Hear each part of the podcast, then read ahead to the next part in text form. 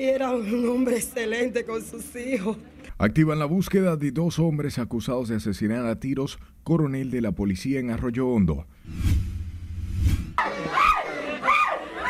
En medio de llanto y clamor de justicia, familiares y amigos velan restos de oficial adscrito a la DNCD. Buscan como aguja a dos individuos ya identificados acusados de asesinar teniente en los Mameyes. Ninguna medida se toma si no hay una justificación. Ministro de Interior pide colaboración de dueños de negocios ante medida que limita venta de alcohol. Educación rescinde contrato a dos empresas que no entregaron más de 100.000 butacas. Permanecer sería estar como un cuerpo sin alma. Julio César Valentín, miembro del comité político, renuncia del PLD tras 37 años militando en esa organización. La política pública, donde intervengo ordenadamente todo esto. Con un amplio apoyo inicia mañana el censo de población y vivienda que se realizará del 10 al 23 de noviembre. Tuve que devolverme y coger pila para poder cruzar, pero hoy no, no sé lo que sucedió hoy. Y tras el caos por el cierre temporal del puente flotante, las autoridades restablecen el paso de vehículos.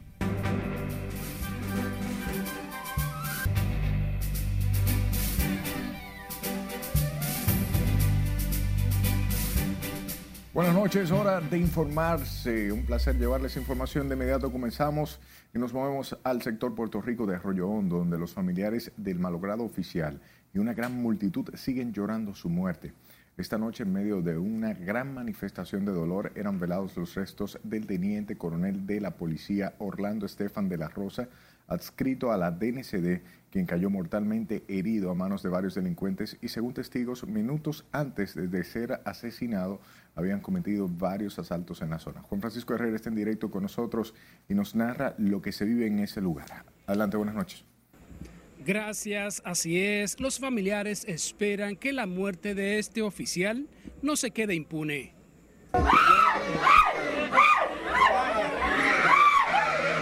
En medio de una gran multitud y manifestaciones de dolor, son velados los restos del oficial Estefan de la Cruz.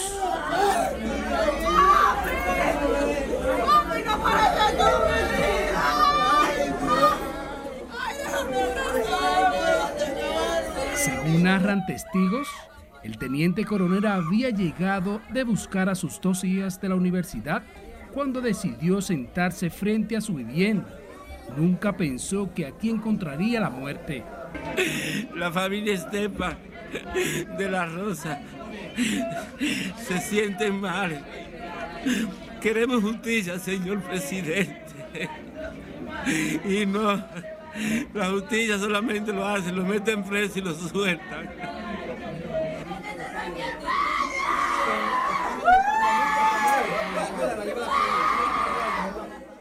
En el lugar solo se respira dolor, un dolor que queda entre familiares y amigos por el amargo recuerdo de la tragedia que ha llevado luto y consternación a todo el país.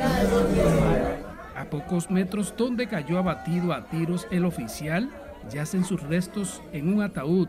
Sus hijas y esposa le acompañan y en medio de la impotencia y la tristeza demandan apresar a los culpables del hecho. Yo creo que fui de la primera persona que fueron a buscarle para decirme que mi hermano Estefan había muerto. Yo no, me contuve y vine donde su familia y de aquí al hospital y allí vi a mi hermano en una camilla muerto. La Policía Nacional está tras la pista de los delincuentes y van a dar con el paradero de ellos si Dios lo permite. Un gran hombre, un gran padre de familia, un gran hermano ese que está ahora ahí abatido por mano y su gente no hacía lo malo. Por eso siempre estaba sentado solo como un hombre responsable, un padre responsable, un tío responsable, un hijo responsable en la comunidad. Los restos del oficial fueron velados por dos horas aquí en el barrio Puerto Rico y ahora queda entre la familia dolor e impotencia y la incertidumbre de no saber quién le quitó la vida a su pariente. Los restos de Estefan de la Rosa, luego de ser velados por alrededor de dos horas aquí en el sector de Puerto Rico de Arroyo Hondo, fueron trasladados a su provincia natal, Elías Piña. Vuelvo contigo al estudio. Gracias, Juan Francisco. Más temprano, desgarradoras escenas de dolor se vivieron en la casa del teniente coronel de la policía adscrito a la Dirección Nacional de Control de Drogas, asesinado a tiros por delincuentes mientras se preparaba para cumplir con sus labores, enlutando así a su familia y toda la comunidad del barrio Puerto Rico del sector Arroyo Hondo. Con más detalles, Scarlett Guichardo. Papá Dios, óyeme. Óyeme, papá Dios. El llanto desconsolado no cesa en la casa de Orlando Estefan de la Rosa, donde su esposa e hijas no asimilan que criminales le arrebataran la vida. Ay, era un hombre excelente con sus hijos. Un hombre serio, Dios mío, cómo me lo matan así. Cómo me lo matan, un hombre responsable en su casa. Un hombre serio, no hacía lo mal hecho, señor presidente. Escucha esto, señor presidente. Mira a mis hijas cómo me la dejaron. Señor presidente, a mi ladera justicia. Hágame justicia con esto. ¿Cómo yo voy a vivir? Porque no es el primero ni el último que cae. No el primero ni el último y fue el coronel Estefan de la DNCD que cayó. Y nadie sabe el dolor que uno siente a mano de los delincuentes y lo que hacen es escapar si nadie hace nada. Y hoy fue Estefan, mañana será otro. Yo mismo me enteré porque me hicieron una llamada vía teléfono y de ahí arranqué para acá de una vez cuando me dijeron. Cuando lo llaman, ¿qué le dicen? Que le dispararon, que le dieron siete tiros. Él estaba sentado en, en aquel puertón amarillo que está allá. El oficial trabajó durante más de 10 años en la Dirección Nacional de Control de Drogas, donde se desempeñaba como supervisor del área de seguridad interna de la institución, lugar al que se dirigía momentos antes de ser asesinado. El móvil del, del crimen. Ellos sí, ellos eh, hicieron un atraco en, anteriormente en, en, un colmado ahí llamado Colmado Chichi.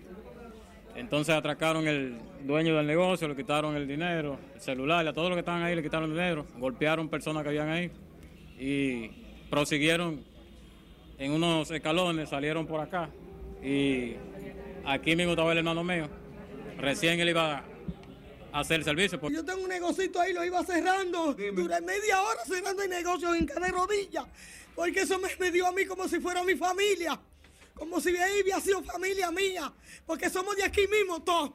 Ese era un hombre excelente, bien bueno. Ese hombre no se metía con nadie, con nadie. Es un hombre excelente. Y para quitarle la vida, así como se la quitaron ayer ahí. Este miércoles, el presidente de la DNCD se solidarizó con la familia de la víctima y aseguró que trabajan para atrapar a los responsables del crimen. Que no quepa dudas que haremos todo el esfuerzo a nuestro alcance para que en las próximas horas sean localizados, apresados y puestos a disposición de la justicia. En un portón del edificio donde residía el oficial quedaron las marcas de las balas que de forma indiscriminada lanzaron los desaprensivos. Es Carelet Guillardo, RNN. Paralelo a esto, la policía identificó a dos de los acusados de la muerte a tiros de un teniente retirado de esa institución en un hecho ocurrido el pasado lunes en el sector Los Mameyes, municipio Santo Domingo Este. Se trata de Starling Familia, conocido como El Gordo, y Kennedy's Nova Familia, señalados como responsables de la muerte del teniente retirado Cirilo Portorreal Hernández. El hecho, que fue captado en video, muestra cuando los verdugos, tras asesinar al ex oficial, lo dejan tirado en el pavimento y cargan con su arma de fuego. El ministro de Interior y Policía, Jesús Vázquez Martínez, justificó este miércoles la medida que reduce el horario de venta y consumo de alcohol en la provincia de Santo Domingo en la búsqueda de aumentar los niveles de seguridad en esa demarcación. Entrevistado en exclusiva por Laura Iramar, pidió colaboración a los propietarios de negocios que se han quejado por la disposición. Ninguna medida se toma si no hay una justificación. Chu Vázquez aseguró que tomarán todas las medidas necesarias contra la delincuencia e hizo énfasis en la facultad que tienen las autoridades para aplicar las políticas contra la criminalidad.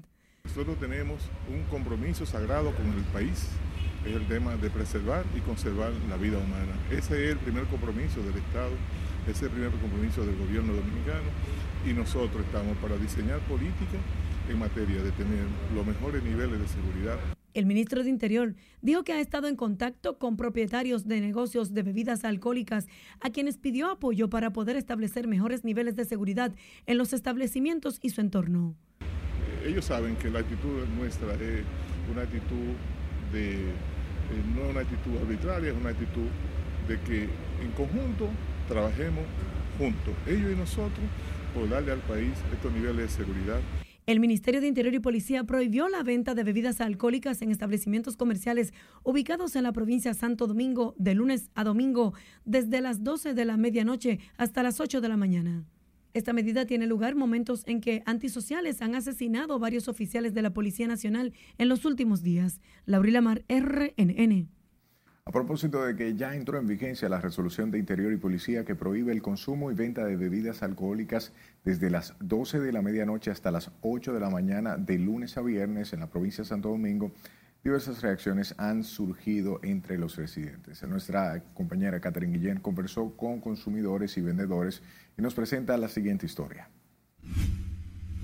Hay que dejar esa vagamundería de, de las autoridades dominicanas, que se pongan a trabajar. La reciente resolución emitida por el Ministerio de Interior y Policía en la que prohíben desde el pasado lunes y de forma temporal el consumo y la venta de bebidas alcohólicas en la provincia de Santo Domingo ha causado malestar entre algunos residentes de Santo Domingo Este. Tenía que pensarlo mejor, tenía que analizarlo porque hay mucha gente que vive de eso, ¿tú me entiendes?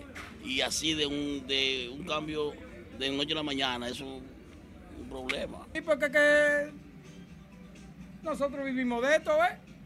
De lo que vendemos. Ahora, cosa que esté ilegal, yo no voy de acuerdo. Lo que esté ilegal, pero eso está legal, todo, todo, todo lo que está legal es bueno. Eso, está bien, eso aunque para Fausto Rosario la medida sí va a mitigar los niveles delincuenciales del país, destacando que no hay necesidad de estar en las calles después de las 12 de la medianoche. Está bien, uno tiene todo el día para beberse un trago social y como quiera en la tarde. porque después de la noche ya todo el mundo está en su casa? Como está la delincuencia, el robo y los atracos. Ya todo el mundo tiene, a las 10 de la noche, ya todo el mundo tiene que estar en su casa. Otros residentes, por el contrario, entienden que esta medida no va a reducir la delincuencia ni a preservar el orden público, tal como asegura la resolución del Ministerio de Interior y Policía. Eso no va a corregir ninguna delincuencia, nada, eso es mentira. Lo que deben de tirar mucho policía para la calle hace su trabajo. Porque la, gente, la delincuencia y los atracos lo están haciendo desde día. ¿eh? por aquí han acabado, mataron a nosotros días un teniente hace tres días allá arriba. Y fue de día antes de, antes de, mi, de mi compañero. Para combatir la delincuencia, no es, no es deteniendo la venta de bebida. Porque si no hay venta de bebida, los delincuentes no salen. Entonces, yo lo que quieren es que dejar que abrir el país, que vendan todo y las autoridades hagan su trabajo correspondiente. Eso es lo que yo entiendo. Y si la policía necesita gente que quieren trabajar y hacer trabajo, que me llame José Manuel García Villilo, soy yo. La medida prohíbe el consumo y expendio de bebidas alcohólicas en todo establecimiento comercial de lunes a domingo desde las 12 de la madrugada hasta las 8 de la mañana en los municipios de Santo Domingo Este, Santo Domingo Oeste, Pedro Brán, Boca Chica y Los Alcarrizos. No, hombre, la delincuencia, ¿van a reducir delincuencia así? Denle trabajo a los que no están trabajando. Catherine Guillén, RNN. El gobierno comenzó a abrir el canal de diálogo con el colegio médico, por lo que han iniciado las coordinaciones para un encuentro con las administradoras de riesgos de salud y demás actores de la seguridad social para conocer las demandas reales del gremio. Con esta historia, dice Aquino. Creemos que tenemos que llegar a acuerdos. El presidente del Gabinete de Salud, Daniel Rivera, recomendó a los médicos evitar la suspensión de servicios como vía de protesta y ceder al diálogo. Que debemos dejar eh, esta parte eh, de lucha que está haciendo el Colegio Médico e ir a la mesa de negociaciones de nuevo, eh, que entendemos que es la única forma rápida y segura para garantizar que podamos tener resultados equilibrados para todo el sistema de salud. Rivera encuentra en el diálogo una salida positiva tanto para los galenos como para los pacientes quienes se entiende hay que priorizar.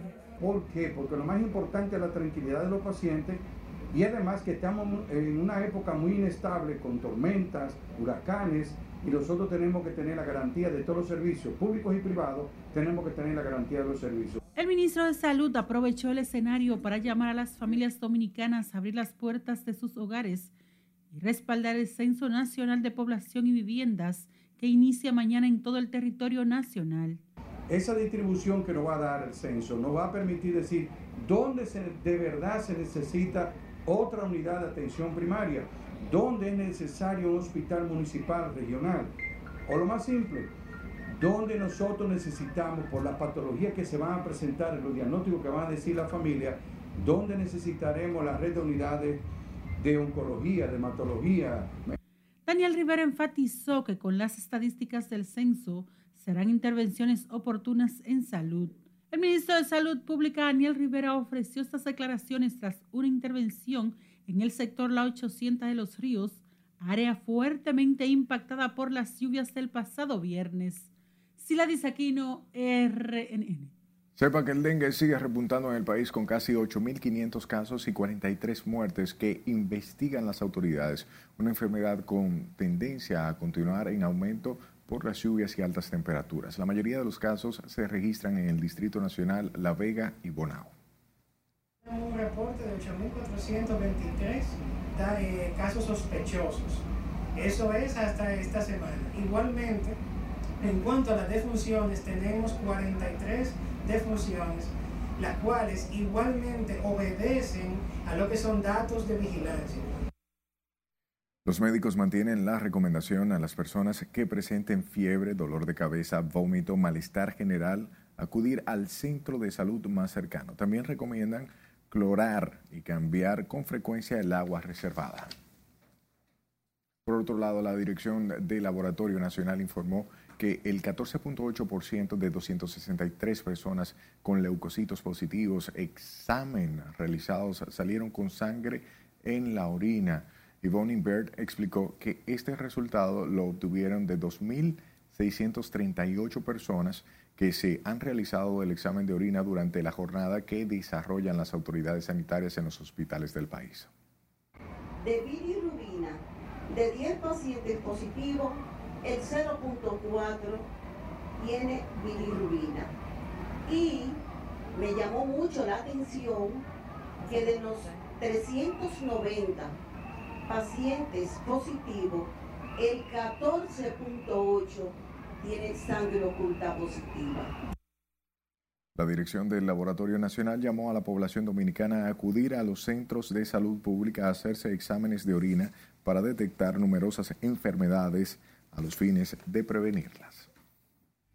Manténgase informado en nuestra página web rnn.com.do, al igual que la red que sea de su preferencia. Solo busque nuestro usuario arroba noticias rnn sus denuncias a este número de WhatsApp 849-268-5705 y escúchenos en podcast. Estamos en Spotify, Apple Podcast y Google Podcast como Noticias RNN. Permanecer sería estar como un cuerpo sin alma. Es tiempo de nuestro primer corte de la noche. Al volver continúa la hemorragia en el PLD. Luego de 37 años de militancia, Julio César Valentín abandona las filas del Partido Morado.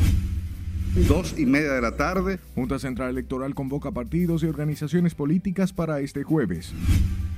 Es muy importante que tengamos una participación entusiasta. Y la ADP llama a la población a apoyar el censo nacional. Ya volvemos.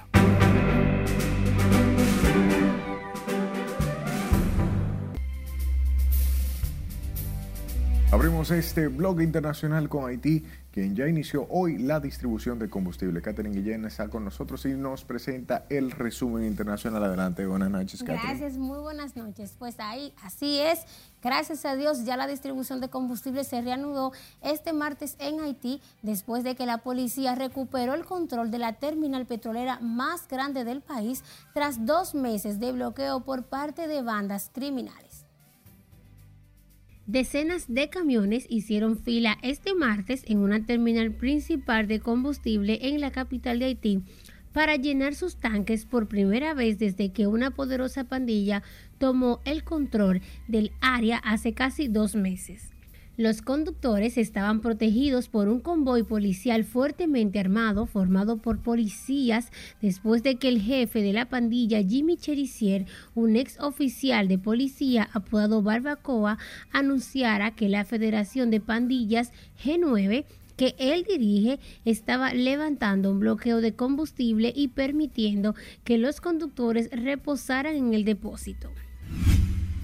La Sociedad Interamericana de Prensa condenó el asesinato del periodista Fritz Dorilas, el octavo batido este año en Haití. La organización subrayó la inseguridad en la que trabajan los comunicadores dentro del clima de violencia generalizada que golpea al país caribeño.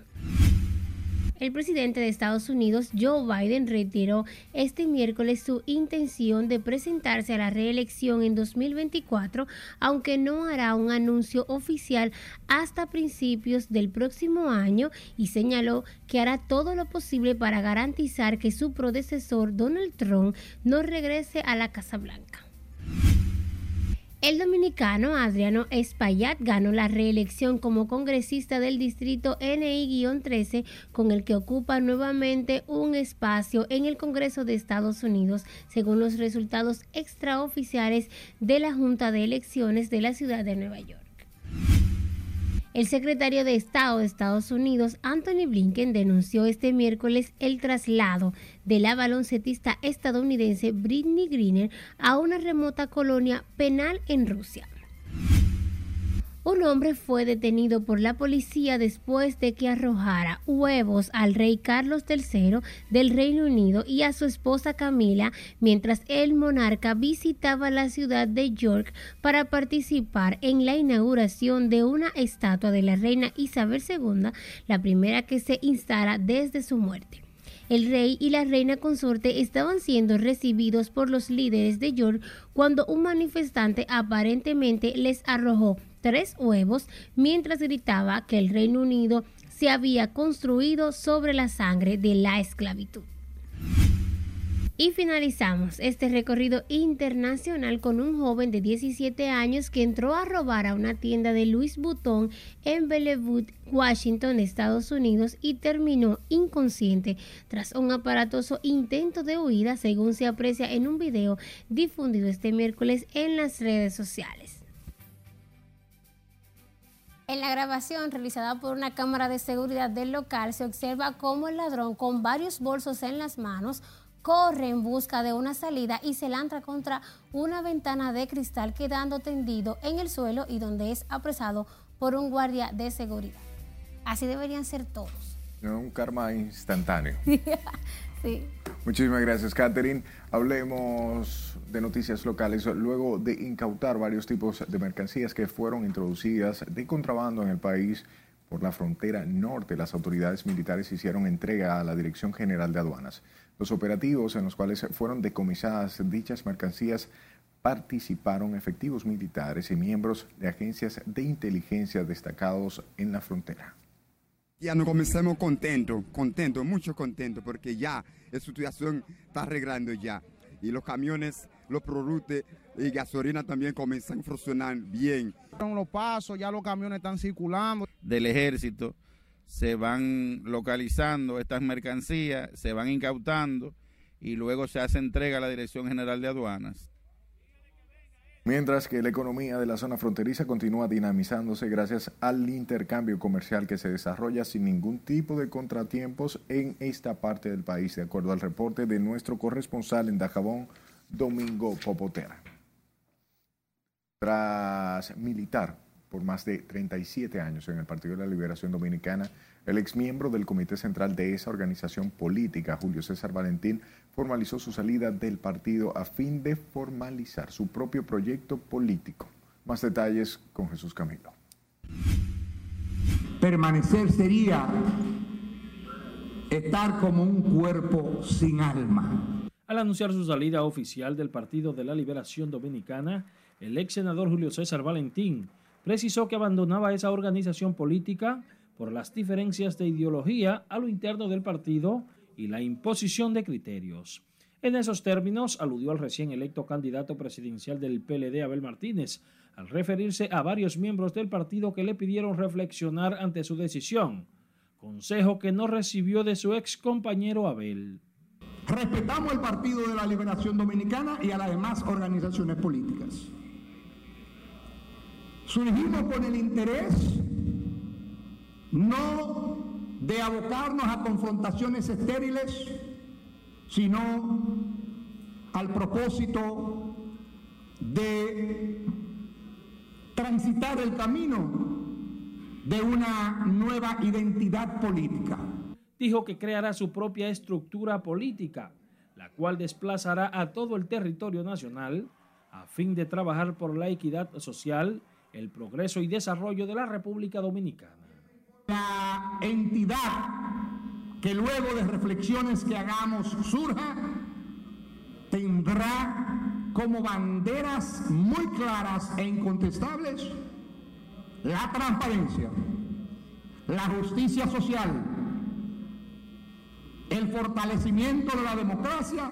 Él en los últimos tiempos ha tenido, no se ha sentido bien en la, en la institución en que estaba y por eso ha decidido formar una institución nueva. Y nosotros lo estamos respaldando como siempre. En el evento, el ex miembro del PLD, Julio César Valentín, recibió respaldo de dirigentes políticos de Santiago, alcaldes y regidores, además de otros miembros del Comité Central PLDista, que abandonaron sus filas junto al ex senador. Jesús Camilo RNN. Y para mañana jueves, la Junta Central Electoral convocó nuevamente a los partidos políticos a fin de discutir el borrador sobre el reglamento que establecerá el procedimiento sobre las sanciones a las agrupaciones, movimientos y partidos políticos que incurran en campaña a destiempo. La información la dio a conocer el presidente del órgano electoral, Román Jaques Liranzo establecería el procedimiento para las sanciones administrativas electorales. Dos y media de la tarde, todos los partidos, agrupaciones y movimientos políticos y las partes interesadas pueden asistir para dar su opinión y después la Junta Central Electoral tomar la decisión al respecto. La plenaria entre el Pleno de la Junta Central y los partidos fue fijada para mañana jueves a las 12 de la tarde. Roman Jaques ofreció las declaraciones al participar como orador invitado en la conferencia Procesos Electorales en la Democracia Moderna, que se llevó a cabo en el auditorio de la Pucamaima. República Dominicana como país anfitrión y los Estados miembros del Sistema de Integración Centroamericana, SICA, se preparan para la cumbre de jefes de Estado que se reunirá a final de año en Santiago. María Ramírez nos cuenta. El SICA está compuesto por ocho estados. Por primera vez en más de un año, los ministros y viceministros de Relaciones Exteriores de los países que conforman el SICA se reúnen de manera presencial para dar continuidad a la agenda de integración regional. República Dominicana, la presidencia pro tempore, dirige los diálogos y entre los temas a tratar está la dirección de la cooperación internacional para la región los proyectos desarrollados bajo el pilar de seguridad democrática y los avances de las diferentes instituciones regionales. Además, se conoce el plan de trabajo de la Secretaría General del SICA para el periodo 2022-2026, recién presentado por Werner Vargas Torres, secretario general, quien fuese nombrado en la cumbre presidencial dirigida por el presidente Luis Abinader el 11 de agosto de este año. En este encuentro, los diplomáticos deben consensuar los temas que tratarán los presidentes en la última cumbre de este año que se realizará en Santiago de los Caballeros. Los días 8 y 9 de diciembre se llevará a cabo la cumbre de presidentes del SICA, del sistema, en Santiago de los Caballeros. El presidente ha decidido que se haga en Santiago y estarán presentes eh, los jefes de Estado y de gobierno o sus representantes eh, para esa ocasión. Desde hace un año los gobiernos se han estado reuniendo a los fines de intercambiar experiencias sobre los diferentes temas con relación a la región. República Dominicana ostenta la presidencia del SICA desde julio del 2022 por tercera ocasión, asumiéndola también en 2014 y 2018. Margaret Ramírez, RNN. Y la Oficina Nacional de Estadísticas da los toques finales a la organización del décimo censo de población y vivienda, que inicia mañana de manera simultánea en todo el territorio nacional. Laura Lamar conversó con técnicos que han trabajado largas jornadas para garantizar el éxito del proceso y nos da los detalles. Una inversión que estamos haciendo para generar cambios el censo iniciará desde las 8 de la mañana de este jueves con el primer empadronamiento al presidente Luis Abinader en su residencia, que será realizado por la directora de la ONE, Miosotis Rivas. A partir de ese momento, el proceso continuará de manera simultánea en todo el país. Igualmente vamos a estar viendo con viviendas, ¿verdad? Si hay viviendas que son de, techo, eh, del techo que es de, de, de de yagua o tal, ok, entonces la política pública, ¿dónde intervengo ordenadamente todo, todo ese proceso y cambio la calidad de vida? Eh, el paradigma de calidad de vida que sea, que sobre todo en el tema de desarrollo, te dice que una gente tiene una vida digna cuando tú inviertes en su seguridad, en la vivienda, en la salud, en la educación. El mandatario ordenó por decreto la cooperación de las Fuerzas Armadas y la Policía Nacional para garantizar la seguridad de los facilitadores en medio de la jornada censal. Bueno, en los casos, eso, eso puede suceder donde sea necesario, eh, es decir, eh, donde haya problemas de seguridad, donde zonas de, acceso restringido, eh, zonas problemáticas, donde haya dificultades en algunos lugares, sí puede, puede ser que tengan acompañamiento de las autoridades. Las personas serán empadronadas en su lugar de residencia habitual y las preguntas las responderán el jefe o jefa del hogar o una persona mayor de 15 años que conozca toda la información de cada miembro. Este, hay eh, una carga de trabajo promedio para el empadronador, que en la zona urbana serán alrededor de 15 viviendas que deberá empadronar y en el caso de la zona rural eh, alrededor de 12 viviendas. Los empadronadores estarán debidamente identificados con chalecos, gorras y un carnet que contiene un código QR que podrán escanear los ciudadanos para confirmar su identidad. La ONE ha explicado que los 14 días que durará el censo serán laborables e insiste en que los ciudadanos faciliten toda la información necesaria asegurando su confidencialidad. Laurila Mar, RNN. Hablamos de la Asociación Dominicana de Profesores, quienes pidieron este miércoles al Magisterio Nacional a participar en la jornada del Censo Nacional de Población y Vivienda que inicia mañana jueves en toda la geografía nacional. El presidente de la ADP, Eduardo Hidalgo, añadió que esta es la única forma de obtener datos precisos de los empleados que conforman ese sector.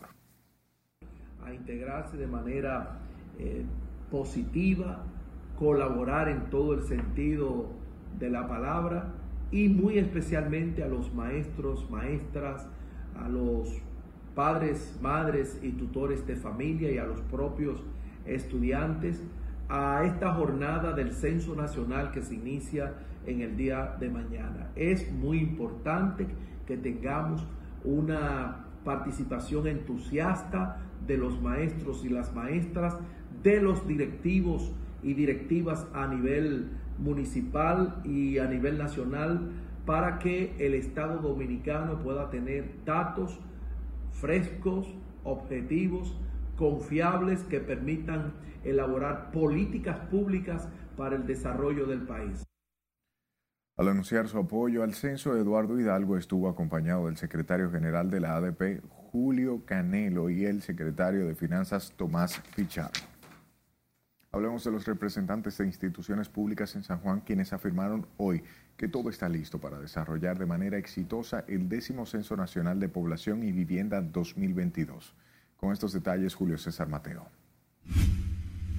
Para la representante del Poder Ejecutivo en la provincia de San Juan, las medidas que se han tomado garantizan la efectividad del proceso. Nosotros exhortamos a toda la población a que se involucre activamente a esta parte que es un hecho nacional. Destacó además la importancia de que la sociedad civil se una a la iniciativa gubernamental que busca obtener información precisa sobre diversos ámbitos de cada ciudadano. Todos, todos los sanjuaneros están llamados para ser contados.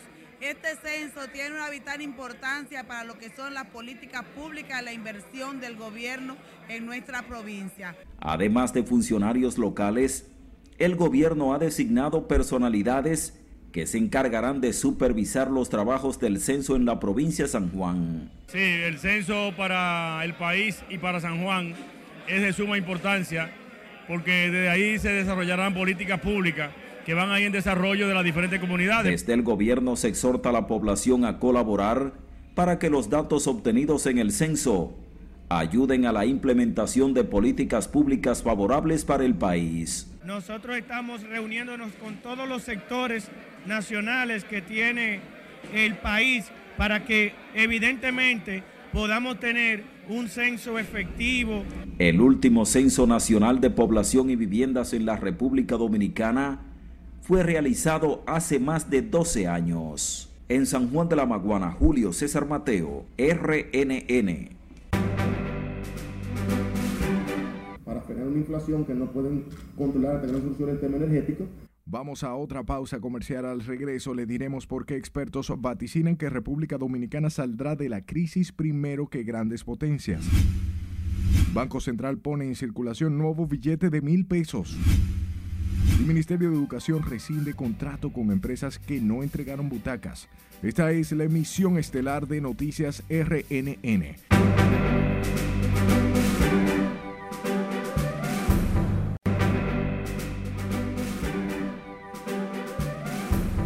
Muchas gracias por su tiempo.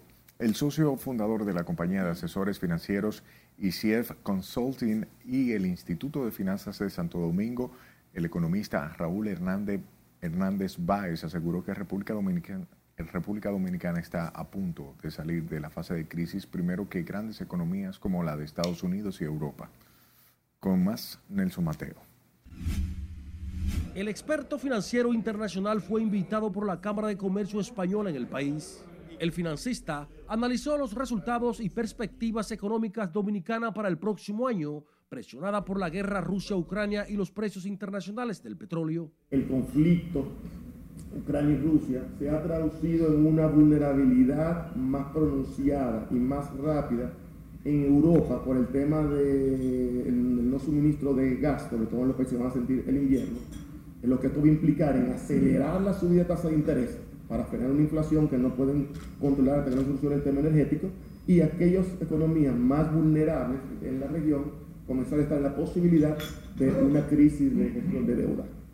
Según el analista financiero, factores externos han estado impactando el empuje del desarrollo nacional, una presión manejada con prudencia efectiva desde el Banco Central, asegura la Cámara de Comercio Dominico-Española. Eh, que son medidas a veces que son incómodas, porque sí, eh, hay veces que hay que hacer cosas que, que no son tan populares y no gustan mucho, pero son necesarias. Quizás son necesarias momentáneamente, todo en la vida es momentáneo, o sea que no seguirán, no, no serán para siempre. Estamos pasando un periodo de ajustes ahora que hay que pasar, lamentablemente, pero creo que el año que viene, yo soy muy optimista y creo que el año que viene puede ser un año eh, no, no tan calamitoso como se está planteando. La radiografía financiera de Hernández Páez revela un crecimiento económico de un 5,8% al cierre del año, amparado en la exportación minera, turismo, remesas y el sector de la construcción, tal y como lo establece el Banco Central. Y es que volvimos en pandemia a ser principalmente informales. Eso es uno de los grandes retos de la economía dominicana. Se logró convertir la 50.5% de formalidad, si traspasamos en el 2019. Obviamente la pandemia destruyó muchos de los cimientos formales, sobre todo en los más seniors, en muchos que inclusive estaban en gobierno, y esos han quedado fuera. Y hay mucha actividad que se puede hoy hacer por tecnología, por asesoría, que no calificamos formal, es una economía nuevamente principalmente informal. El analista financiero al analizar las medidas restrictivas más recientes del Banco Central dijo que son decisiones impopulares pero necesarias para evitar sobrecalentamiento económico y provocar la desaceleración inflacionaria, básico para sostener la estabilidad macrofinanciera acosada por el inestable entorno mundial. Nelson Mateo, RNN. Hablemos de un nuevo billete de denominación de mil pesos que entrará a circular a partir del 18 de este mes, que se unirá a la papeleta de 100 que circula desde la pasada semana, según informó el Banco Central Dominicano.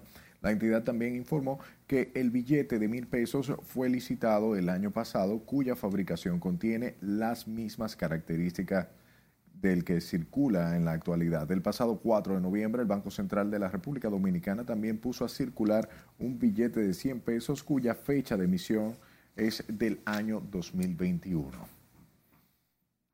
Cambiamos de tema. El ministro de Educación informó este miércoles que rescindió los contratos a 12 empresas que hasta el momento no entregaron más de 100 mil butacas que les fueron contratadas, cuyo valor asciende a 239 millones de pesos.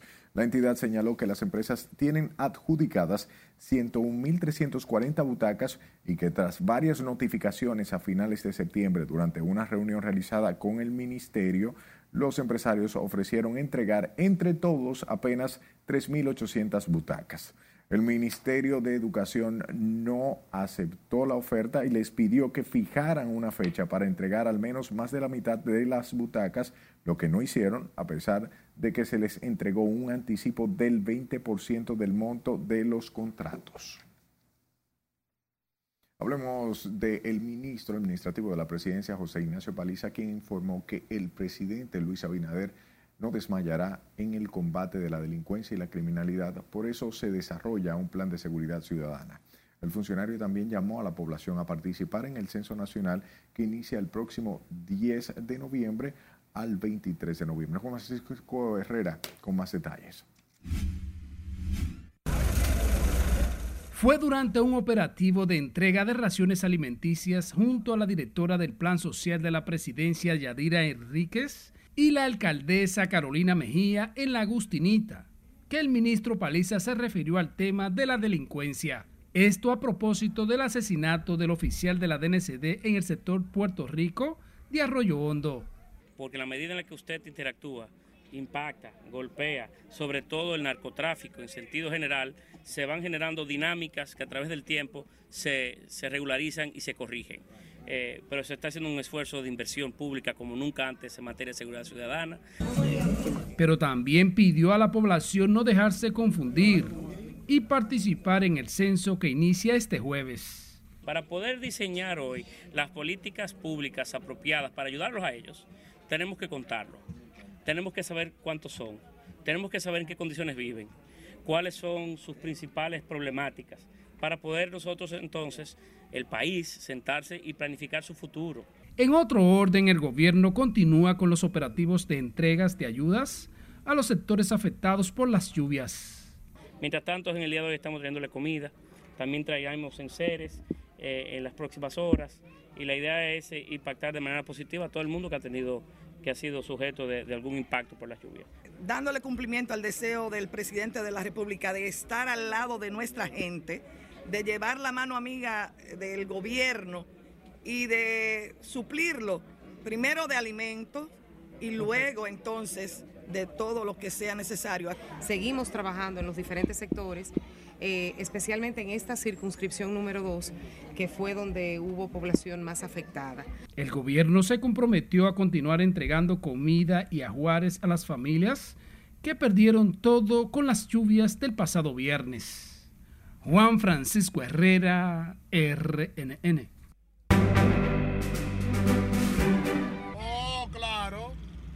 10 minutos, llega mi trabajo. Es momento de nuestro último corte de la noche. Al volver, autoridades reabren puente flotante. Utilizando una plataforma digital como lo es Mío Reservas. Presidente Luis Abinader encabeza lanzamiento sobre Alianza de Inclusión Financiera. Y Manny Cruz anuncia concierto en el Palacio de los Deportes. No le cambie.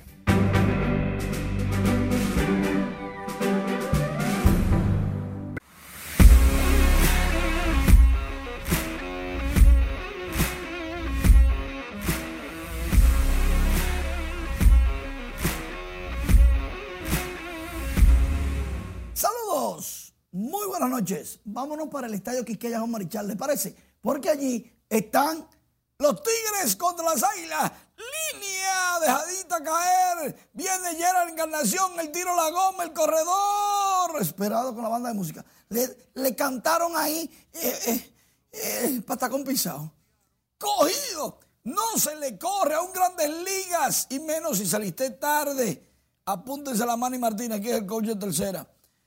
Después Viene Jairo Muñoz y la pega contra la pared.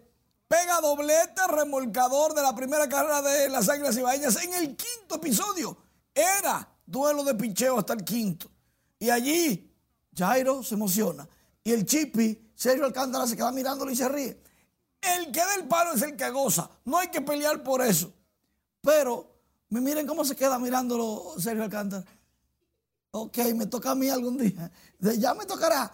Luego, Gota consigue sencillo y anota Jairo Muñoz, que sé de paso salió con molestias de salud.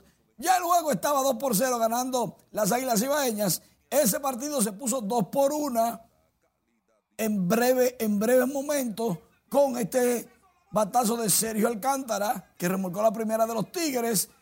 En esta ocasión, Gerard Encarnación no pudo evitar que anotara. El juego 4 por 1 en el noveno, ganando las Águilas. Pleito de los que están arriba, pleito de los que están arriba, porque abajo hay un lío, pero arriba están cómodos. Hablando de arriba y de abajo, Jamaico Navarro le pone el número a la casa, remolca la primera carrera de los toros contra los leones. En el cuarto episodio, adivinen, se quedó el juego así mismo. Una por cero ganaron los toros. El lanzador ganador Luis Medina, Víctor Santos perdió, Fernando Abad volvió a salvar días consecutivos. Aquí se armaron se armó un lío en el estadio Julián Javier porque se entraron a palos los gigantes y las estrellas. Este fue de José Tena de tres carreras y las estrellas de contaban. Perdían en el quinto seis carreras por cuatro. Los parciales verdes gozaban, no muchos, pero se gozaban el palo porque realmente fue un tablazo. Venía entonces Reiner Núñez y conectaba su segundo cuadrangular del juego esta vez de dos carreras, acercaba el partido, ya lo ponía delante a las estrellas. Digo que lo acercaban, porque los gigantes se las arreglaron y ahora ganan 12 carreras por 8 en la parte baja de la octava. O sea que fue un inning. ¡Ay! Juan Soto, vestido de Licey, con el uniforme del Licey. Me dicen que le comentó a alguien, me gusta el ambiente y más contra las águilas. Y luego dijo algo y todo el mundo brincó. Voy a averiguar qué fue lo que dijo. O fue un chiste o fue un anuncio. Pero, pero, pero, hay problema. Por lo menos vino, visitó el Licey, que no lo hacía antes porque estaba en Quille. O sea que Mister La Para, hablando de grandes ligas, se recupera de una cirugía que le hicieron en su pulgar derecho. Va a necesitar dos meses para recuperarse. Estará excelentemente bien para la pretemporada, pero quizás no para el Clásico Mundial. Y eso es una baja muy dura. Seguimos con Grandes Ligas. Hank Aaron, el premio Hank Aaron lo ganó en la Liga Americana Aaron Judge. Y en la Liga Nacional, Paul Goldschmidt de los Cardenales de San Luis, el premio al mejor bateador de cada liga. No se lo otorgan los fanáticos ni los periodistas, lo otorgan las grandes ligas. Alberto Pujol será homenajeado el 4 de diciembre en el Juego de Leyendas, parte 3 de la FENAPEPRO. Allí la Grandes Ligas está apoyando este evento. Qué bueno. Y seguimos con buenas noticias. El Instituto, el Instituto Nacional de Educación Física, INEFI, firma un acuerdo con CONCACAF y Fedo Fútbol para llevar el fútbol a las escuelas, exactamente como piloto a seis escuelas, y van a impactar 800 niños. Y esta noticia llena de regocijo, no solo a las escuelas elegidas, sino a toda la República Dominicana, porque ya los monitores y entrenadores que tenemos van a tener que hacer. Tres selecciones nacionales estarán como instructores principales, seis escuelas, los niños aprendiendo a jugar fútbol, practicando y sabiendo el fútbol con un muy, buen apoyo porque son selecciones nacionales los que lo van a enseñar. El INEFI está bien. Alberto Rodríguez de una vez llegó y dando en la diana con lo que se necesita. No me mareé, dame la predicción del juego. Te la puse fácil. Ok, las águilas ya ganaron 4 por 1, no hay que predecir mucho. Están en primero solos. En primero. Dime, ¿qué primero está acompañado? Y abajo, abajo hay un problema. ¿Que están acompañados? No, que no se sabe quién que se va a quedar fuera, porque están casi los tres empatecitos. estrellas, toros y leones. Y ya los toros no son los que están en el sótano, son los leones. Bueno, luego del caos que se formó por el cierre del puente flotante de este miércoles en las autoridades dispusieron su reapertura, logrando que el tránsito volviera a la normalidad, lo que representa un alivio para quienes transitan a diario por esa zona. Catherine Guillén nos amplía. Yo pasé, tuve que devolverme y coger pila para poder cruzar, pero hoy no, no sé lo que sucedió hoy, que esto está limpio. Con total normalidad fluía el tránsito la tarde y noche de este miércoles en el puente flotante sobre el río Sama, luego de que esta mañana y ayer Obras Públicas cerrara el tránsito vehicular. Yo entré a atravesar la ciudad dos horas, desde, cervecería hasta las Américas. Pero ya hoy está flojo. sí, hoy está flojo. Los conductores sienten un alivio por la apertura de este puente que comunica el municipio Santo Domingo Este con el Distrito Nacional. Oh, claro. Son 10 minutos, aquí llega mi trabajo y ayer me cogí una hora y media. ¿Qué tú crees? ¿Es un palo? Hasta raro me lo hallo que está suave realmente. Yo pensaba que yo iba a estar allá atrás esperando que se que fluyera, porque está muy fluido para, para hacer ahora y para, para hacer este puente. El Ministerio de Obras Públicas había anunciado el cierre de este puente desde las 10 de la mañana hasta las 11 de la mañana de ayer para permitir el cruce de embarcaciones en el río y hoy miércoles para realizar sondeo y estudio de suelo. Catherine Guillén, RNN.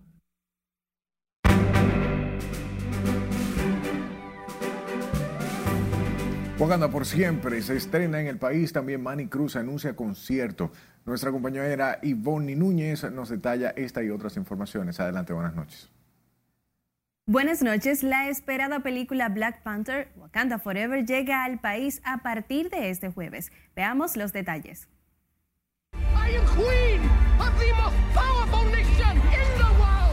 Caribbean Films Distribution presentó una función especial de la película Black Panther Wakanda Forever en Downtown Center a la que acudieron invitados especiales e influencers del país para disfrutar de la proyección.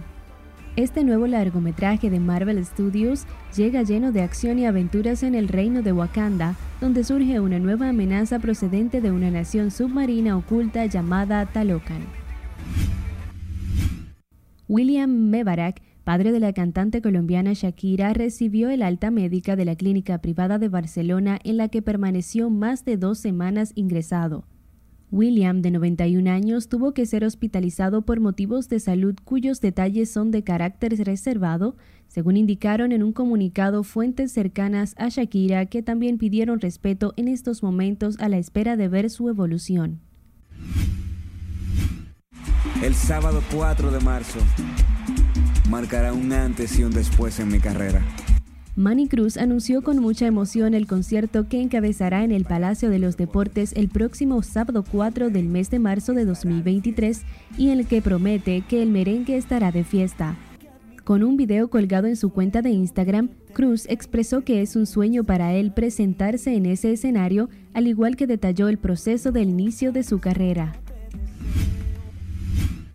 Luego del mediático juicio con su ex mujer Amber Heard, el actor Johnny Depp se involucra en varios proyectos y tal y como expresó de forma sarcástica en los MTV VMAs, está disponible para cualquier trabajo y parece que se lo tomó bien en serio, modelando en el desfile anual que organiza Savage for Fendi de la marca dirigida por Rihanna. A mitad de este show, la cámara se detuvo sobre Depp, que estaba apoyado en un árbol vestido con una túnica oscura, pantalones del mismo color, muchas joyas y una cola. Ante las recientes medidas tomadas por el Ministerio de Interior y Policía de prohibir el consumo y expendio de bebidas alcohólicas en establecimientos comerciales de la provincia Santo Domingo de 12 de la mañana hasta las 8 de la mañana de lunes a domingos, los artistas Wasson Brazovan y el Mayor Clásico dicen no estar de acuerdo con las mismas, así lo expresaron en sus redes sociales. Brazovan, mediante un post y el Mayor vía una historia, fue la forma de los cantantes de pronunciarse en contra de esta nueva regla.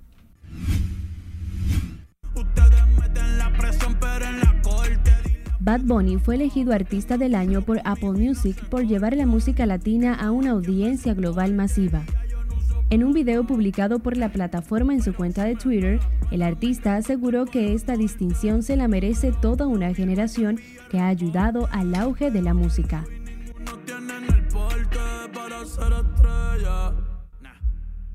Para festejar este galardón, Bad Bunny se hizo cargo de la lista de reproducción La Fórmula de Apple Music, en la que escogerá sus temas favoritos de colegas como Mike Towers, Raúl Alejandro, Mora, Jay Cortés, entre otros. Hasta aquí diversión, pasen feliz resto de la noche.